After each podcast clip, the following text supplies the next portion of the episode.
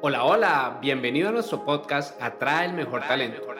Un podcast dirigido tanto a los profesionales de atracción de talento como a las personas que se encuentran en búsqueda de su empleo soñado. Abordaremos diferentes temas que te permitirán conocer más de este mundo y estar preparado para los cambios del mismo. Acompáñanos y disfruta de un contenido diseñado de la mano de expertos. Los siete errores frecuentes al momento de buscar empleo, así que prestemos mucha atención a cada uno de ellos porque seguramente al finalizar este espacio vamos a poder potencializar nuestra experiencia y tener mejores resultados en la búsqueda. Vámonos con el primero. El primer error que cometemos es el poco enfoque en la búsqueda. El hecho de no tener un enfoque claro hace que las personas se lancen al agua. Al momento de, generar esta búsqueda de empleo, no, no sepan qué es lo que están buscando. Si no tenemos un plan claro, no tenemos este roadmap, pues no vamos a llegar a ningún punto específico. Y no vamos a saber qué es lo que nos funciona y qué es lo que no. Entonces, no tener esta claridad hace que enviemos solicitudes de forma aleatoria y sin control a todas las ofertas de empleo que se nos crucen en el camino. Y esto es malísimo porque primero no vamos a tener el espacio de alinear nuestro perfil, de alinear nuestras expectativas con las necesidades reales de la empresa. Y va a ser también que mm, demos una mala expectativa y demos una mala visión de nosotros cuando nos postulamos a muchas vacantes en una misma empresa y que son vacantes que no tienen relación entre sí. Estamos mostrando como una desesperación por conseguir empleo, pero no realmente por fortalecer nuestro desarrollo profesional y por aportar a la empresa. Entonces, este es nuestro primer error. Tenemos, por supuesto, que tener súper claro, tenemos que investigar, tenemos que alinear expectativas, tenemos que, saber qué es lo que nosotros estamos necesitando, qué es lo que nuestro perfil profesional nos permite alcanzar y hacer como esa ruta de seguimiento de cuáles son las empresas que más me interesan, cuáles son las posiciones a las que yo quiero llegar en un largo plazo, en qué vacante me veo y cuáles son los pasos que debo recorrer para llegar allá. ¿Sí? Tener súper clara cuál es nuestra meta, tenemos que crear esta lista con los objetivos, hacer un calendario y esto va a hacer que el tiempo de búsqueda se reduzca y va a hacer que, que tengamos un seguimiento mucho más exitoso. Entonces, centrémonos en el enfoque estructurado porque esto es lo que va a aumentar las posibilidades de éxito en la búsqueda laboral. Entonces, una vez más, recuerden que el primer punto es poco enfoque en la búsqueda de empleo. Ahora vamos con, con el siguiente, que también es muy importante, Guille y todos los que nos están escuchando, y es la falta de presencia en línea. En este momento, donde estamos en una era digital tan fuerte, donde podemos encontrar absolutamente todo en línea, es probable que nosotros como reclutadores entremos a buscar su presencia en línea. ¿Qué es la presencia en línea? No solamente estamos hablando del perfil de LinkedIn, estamos hablando de los portafolios, de las web que han desarrollado, incluso de las mismas referencias. Y si como candidatos no mantienen sus redes sociales, sus perfiles profesionales actualizados y en constante movimiento, o peor aún, si publican este tipo de contenido que, no suele ser tan apropiado y, y que no es apto para algunas redes en particular, pues se va a generar un impacto negativo en la búsqueda de empleo. Entonces, este es otro error, que, este es otro error muy fuerte que está relacionado con la búsqueda de empleo y es no tener esta presencia constante, esta presencia fuerte en, la, en línea. Y también eh, eh, a esto se le suma que la gente no construye un networking. No estamos aprovechando las redes y todas las facilidades que éstas nos dan para hacer un, un conglomerado de contactos que nos permitan más adelante acercarnos a oportunidades laborales, ¿sí? que nos permitan hacer esas conexiones. El día de mañana nosotros publicamos en, nuestras redes que estamos en búsqueda de empleo y seguramente vamos a empezar a recibir recomendaciones o sugerencias de empleo o nos van a ayudar a realizar otras conexiones que nos conecten con ese trabajo que necesitamos. Por eso asegurémonos para evitar este error, gestionar constantemente nuestras redes, generar un perfil, una imagen profesional acorde a, a la red en la que nos encontramos y mantener informado, compartir la información de que estamos en búsqueda de empleo, de nuestros logros, de lo que estamos haciendo, es decir, mantener actualizada nuestra, nuestro estatus para que así esta presencia nos ayude a aumentar eh, el engagement y, y a recibir más oportunidades laborales. ¿Listo? Ese es nuestro segundo punto. Vamos a retomarlo y es la falta de presencia en línea. Ahora, nuestro tercer punto, nuestro tercer error, y es algo que mucha gente desconoce, que mucha gente no le da la importancia que requiere, es el tema de, descuidar el desarrollo de nuestras habilidades tanto personales como profesionales. La búsqueda de empleo no solamente se trata de postularse una vacante, también consiste en prepararse para lograr obtener ese trabajo soñado. Por eso es súper importante, como les decía, que logremos alinear las expectativas, que logremos alinear nuestro perfil profesional con las necesidades de la empresa. Así vamos a identificar cuáles son los pasos que debemos recorrer. Y como estamos en un mundo que está en constante cambio, los retos profesionales también van a cambiar y por eso hay que conocer realmente qué es lo que las empresas buscan de nosotros, que por cierto es un tema muy interesante que tocamos en nuestro podcast anterior y vale la pena que lo vean para que se hagan una idea, que lo escuchen. Em, entonces, como les estaba diciendo, eh, esto, esto es algo que está cambiando todo el tiempo y una vez identifiquemos la necesidad real de las empresas, vamos a poder trabajar en ello. Vamos a poder robustecernos técnicamente, vamos a poder aumentar nuestras habilidades blandas. Y para evitar este error, pues es súper importante que uno nos mantengamos al día y que dos, no descuidemos el desarrollo profesional, que consideremos la opción de tomar cursos, de realizar certificaciones relevantes, de participar de proyectos, em, si queremos de voluntariados, mejor dicho, de todas estas actividades que nos ayuden a adquirir la experiencia y las habilidades necesarias.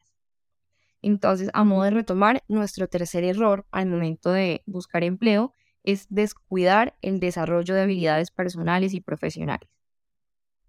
Nuestro cuarto error es enviar currículums genéricos. Esto, esto es terrible y ocurre con una frecuencia muchísimo más alta de lo que deberíamos, incluso de lo que nos imaginaríamos.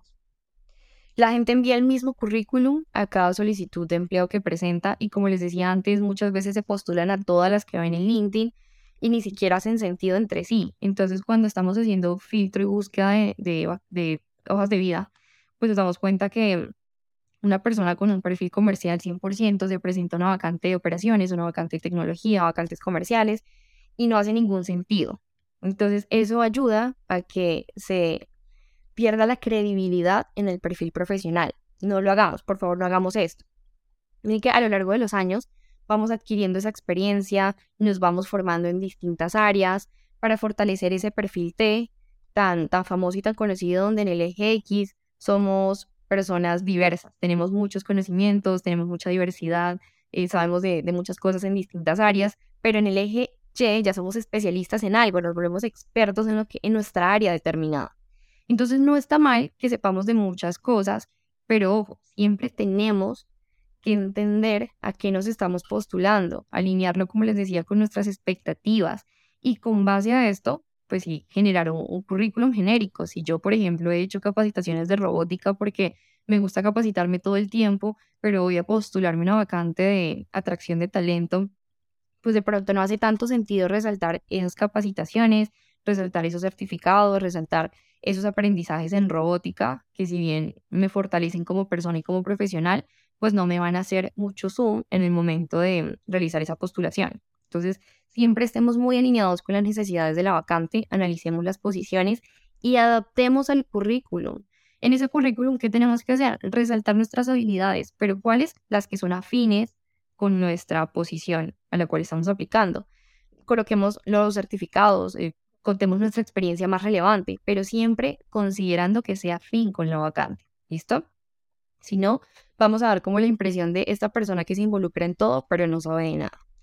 Y si logramos hacer como ese equilibrio perfecto, vamos a hacer que nuestro perfil haga el match ideal con la posición y que por supuesto nuestras posibilidades se incrementen. Entonces, nuestro cuarto error recuerden, es el currículum genérico.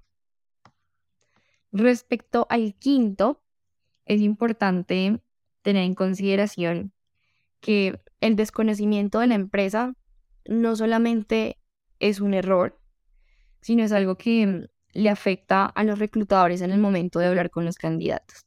Es algo que en serio genera muchísima, pero muchísima desmotivación. Cuando le preguntamos a, los candidatos sobre qué es eso que más los motiva de nuestra empresa, qué es lo que más les gustó, qué fue lo que les llamó la atención en primera instancia, y la respuesta es un, no, pues no conozco nada, pero quiero que tú me cuentes, pues a nosotros nos da la impresión de que esta persona realmente no tiene interés en la empresa. Solo se encuentra en busca de trabajo, cualquier trabajo que les resulte, pero nada en particular con nuestra empresa. Y eso no es lo que queremos. Entonces siempre, siempre sáquense el tiempo de averiguar, de conocer. Eh, como les digo, en esta era tan digital, toda la información está disponible en línea. Y es cuestión de que hagamos un clic, hagamos una búsqueda y estamos a un clic de distancia de todo el conocimiento que necesitamos. En serio, este es un terrible error que está demostrando que como candidatos no tenemos ese interés genuino, que no nos interesa sacar el tiempo para alinear lo que es nuestro perfil, lo que es nuestra personalidad con los principios, con los valores de la compañía. Y eso, por supuesto, nos va a descartar de los procesos. Entonces, em, es esencial que se permitan conocer sobre la empresa, que se permitan investigar, que se permitan alinearse, y no solamente con la empresa, un dato que, también les puede resultar muy útil es conocer previamente al reclutador que nos va a entrevistar. Siempre los reclutadores establecemos ese punto de contacto, agendamos una cita, ¿por qué no revisar el perfil y tener una idea de quién es la persona y cuál ha sido su trayectoria? Esto sin duda, si sacamos ese tiempo, no es mucho, pero es un tiempo muy valioso, nos va por supuesto ayudar a evitar este error al 100% y también nos va a ayudar a tener una mejor aceptación en el proceso de búsqueda. Entonces, a modo de recapitulación, nuestro quinto punto es el desconocimiento de la empresa. Como sexto punto, tenemos el hecho de no prepararse para las entrevistas. Yo sé que suena extraño tener que estudiar para contar de mí misma y no se trata de eso, no se trata de, generar un, monólogo, pero sí que saquemos un espacio para entender cuáles son las preguntas más comunes, qué es lo que a los entrevistadores les interesa conocer sobre los perfiles de los candidatos y asimismo prepararse para hablar de las habilidades, de los logros relevantes, poder cuantificar estos logros si es posible y generar preguntas que, es decir, no solamente que, que sea el entrevistador el que te pregunte a ti, sino tú también poder hacer preguntas valiosas sobre la empresa. Y claro que esto va a fluir mucho mejor si sacamos el tiempo de prepararlo. Entonces, este error nos hace también demostrar que no tenemos el interés suficiente en la entrevista cuando nos dicen, ¿tienes alguna duda? Y nosotros, no, toda la información ha sido clara. Pero ya después nos ponemos a pensar y, ay, yo no sé cómo hacen esto, no sé qué dinámicas trabajan, no sé qué herramientas manejan. Eh, o de pronto, cuando nos sacamos el tiempo para preparar la entrevista y nos extendemos mucho hablando, nos hacen una pregunta muy puntual, ¿dónde, ¿dónde te encuentras ubicado en este momento? Y nosotros contamos la historia de cuando nacimos, crecimos, nos mudamos a todas partes para llegar a decir, en este momento estoy viviendo en Bogotá. El hecho de no sintetizar la información se debe a que previamente nos sacamos un espacio para preparar la entrevista, de que no logramos resaltar estos puntos más relevantes de nuestro perfil personal, de nuestro perfil profesional, de la trayectoria académica, de los logros que hemos tenido, de nuestra motivación. Y eso también va a hacer que el reclutador se lleve la impresión de que no tenemos esta capacidad para sintetizar la información, cuando realmente lo que puede pasar en muchos casos es que queremos brindar una visión muy panorámica y muy completa de lo que somos como personas, pero al no prepararlo, pues se nos va, se nos extiende la información, se nos sale de las manos y nos puede jugar en contra. Entonces, por eso es tan, pero tan importante que siempre, antes de una entrevista, así como sacamos tiempo para conocer la empresa, para alinearnos e identificarnos con sus valores y con sus principios y saber si realmente es el lugar adecuado para nosotros, que también lo hagamos para preparar eh, nuestra, nuestra información, para que logremos sintetizar, resaltar lo más importante y sacar preguntas que podemos llegar a hacerle a, nuestra, la persona que nos entreviste en, en ese espacio. Eso, como les decía, va a dar una idea de que estamos muy interesados en la posición y de que tenemos excelentes habilidades comunicativas. A modo de recapitulación una vez más, nuestro sexto error es no prepararse para las entrevistas. Vamos con el séptimo, ya para ir acelerando y cerrando un poco lo que son los errores principales. El séptimo es la ausencia de seguimiento y solicitud de feedback. Entonces, siempre es importante que como candidatos, al momento de revisar la postulación, pues estemos haciendo un seguimiento. Por supuesto, los reclutadores nos van a estar contactando, pero cuando nosotros hacemos seguimiento, estamos demostrando un interés adicional. Si no lo hacemos, si por ejemplo aplicamos una vacante y nos dan respuesta a las dos semanas y nosotros nunca mandamos un mensajito de seguimiento, pues también vamos a dar esa impresión de que no estamos tan interesados en la posición. Entonces, independientemente de si ya nos contactó el reclutador o si está en, está en un estado de, ausencia, nosotros mandemos un mensaje agradeciendo por, por el correo, agradeciendo por revisar nuestro perfil, agradeciendo por la cita a la entrevista, agradeciendo por haber tenido la entrevista. Sí, siempre es importante que hagamos ese tipo de cosas y que demos visibilidad de que estamos disponibles para cualquier información adicional que requieran de nuestro lado y que estamos agradecidos por la oportunidad. No tiene que ser en cada paso. Si ustedes quieren enviarlo una vez, los contactan, es válido. Si quieren enviarlo una vez, tienen la entrevista, es válido. Pero siempre háganse notar en ese sentido. Eso va a, va hacer que su perfil sobresalga sobre los demás en la mente del reclutador.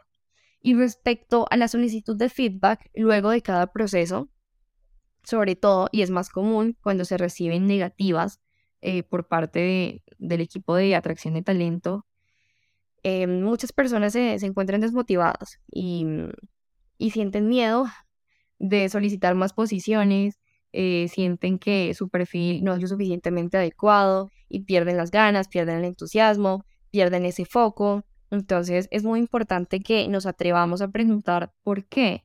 Es decir, ok, me, me dijiste que no me ajusto a esta posición, pero cuéntame un poquito por qué no me ajusto y con esa información, es decir, con este feedback, que también lo mencionamos en alguno de nuestros podcasts, la importancia del feedback en los procesos, con este feedback nosotros vamos a poder tomar acción, vamos a identificar los puntos en los que seguramente vamos a tener que mejorar o vamos a entender que tal vez no se trató de, nuestras habilidades, que nuestras habilidades están completas, simplemente fue que cerraron la posición, no sé el motivo que haya sido, pero vamos a tener absoluta claridad de qué pasó con nuestro proceso. ¿Listo? Y eso por un lado nos va a dar la tranquilidad de seguir en los procesos de selección y por otro lado, en caso de que sea algo, alguna oportunidad de mejora que tengamos que tomar, pues vamos a poder iniciar la, la acción, vamos a poder, independientemente de si sea una capacitación técnica o algo más centrado en nuestras habilidades blandas, pero vamos a tener la oportunidad de hacerlo, de crecer, de desarrollarnos profesionalmente. Entonces, recuerden siempre que el séptimo error es la ausencia de seguimiento y solicitud de feedback tengan la libertad, siéntanse tranquilos y seguros de pedir feedback, que esto nos construye como personas y como profesionales. Y ahora, pues nuestro octavo y último error eh, común en la búsqueda de empleo es rendirse fácilmente. Yo sé que muchos de los que están acá, si no es que todos, han atravesado el proceso de búsqueda de empleo en algún momento. Y esto puede ser desesperante, ver cómo avanza el tiempo y, nosotros nos encontramos sin nada, puede, puede generar frustración, puede generar muchas sensaciones negativas, pero hay que saber que la búsqueda de empleo es un proceso que lleva tiempo, por naturaleza lleva tiempo.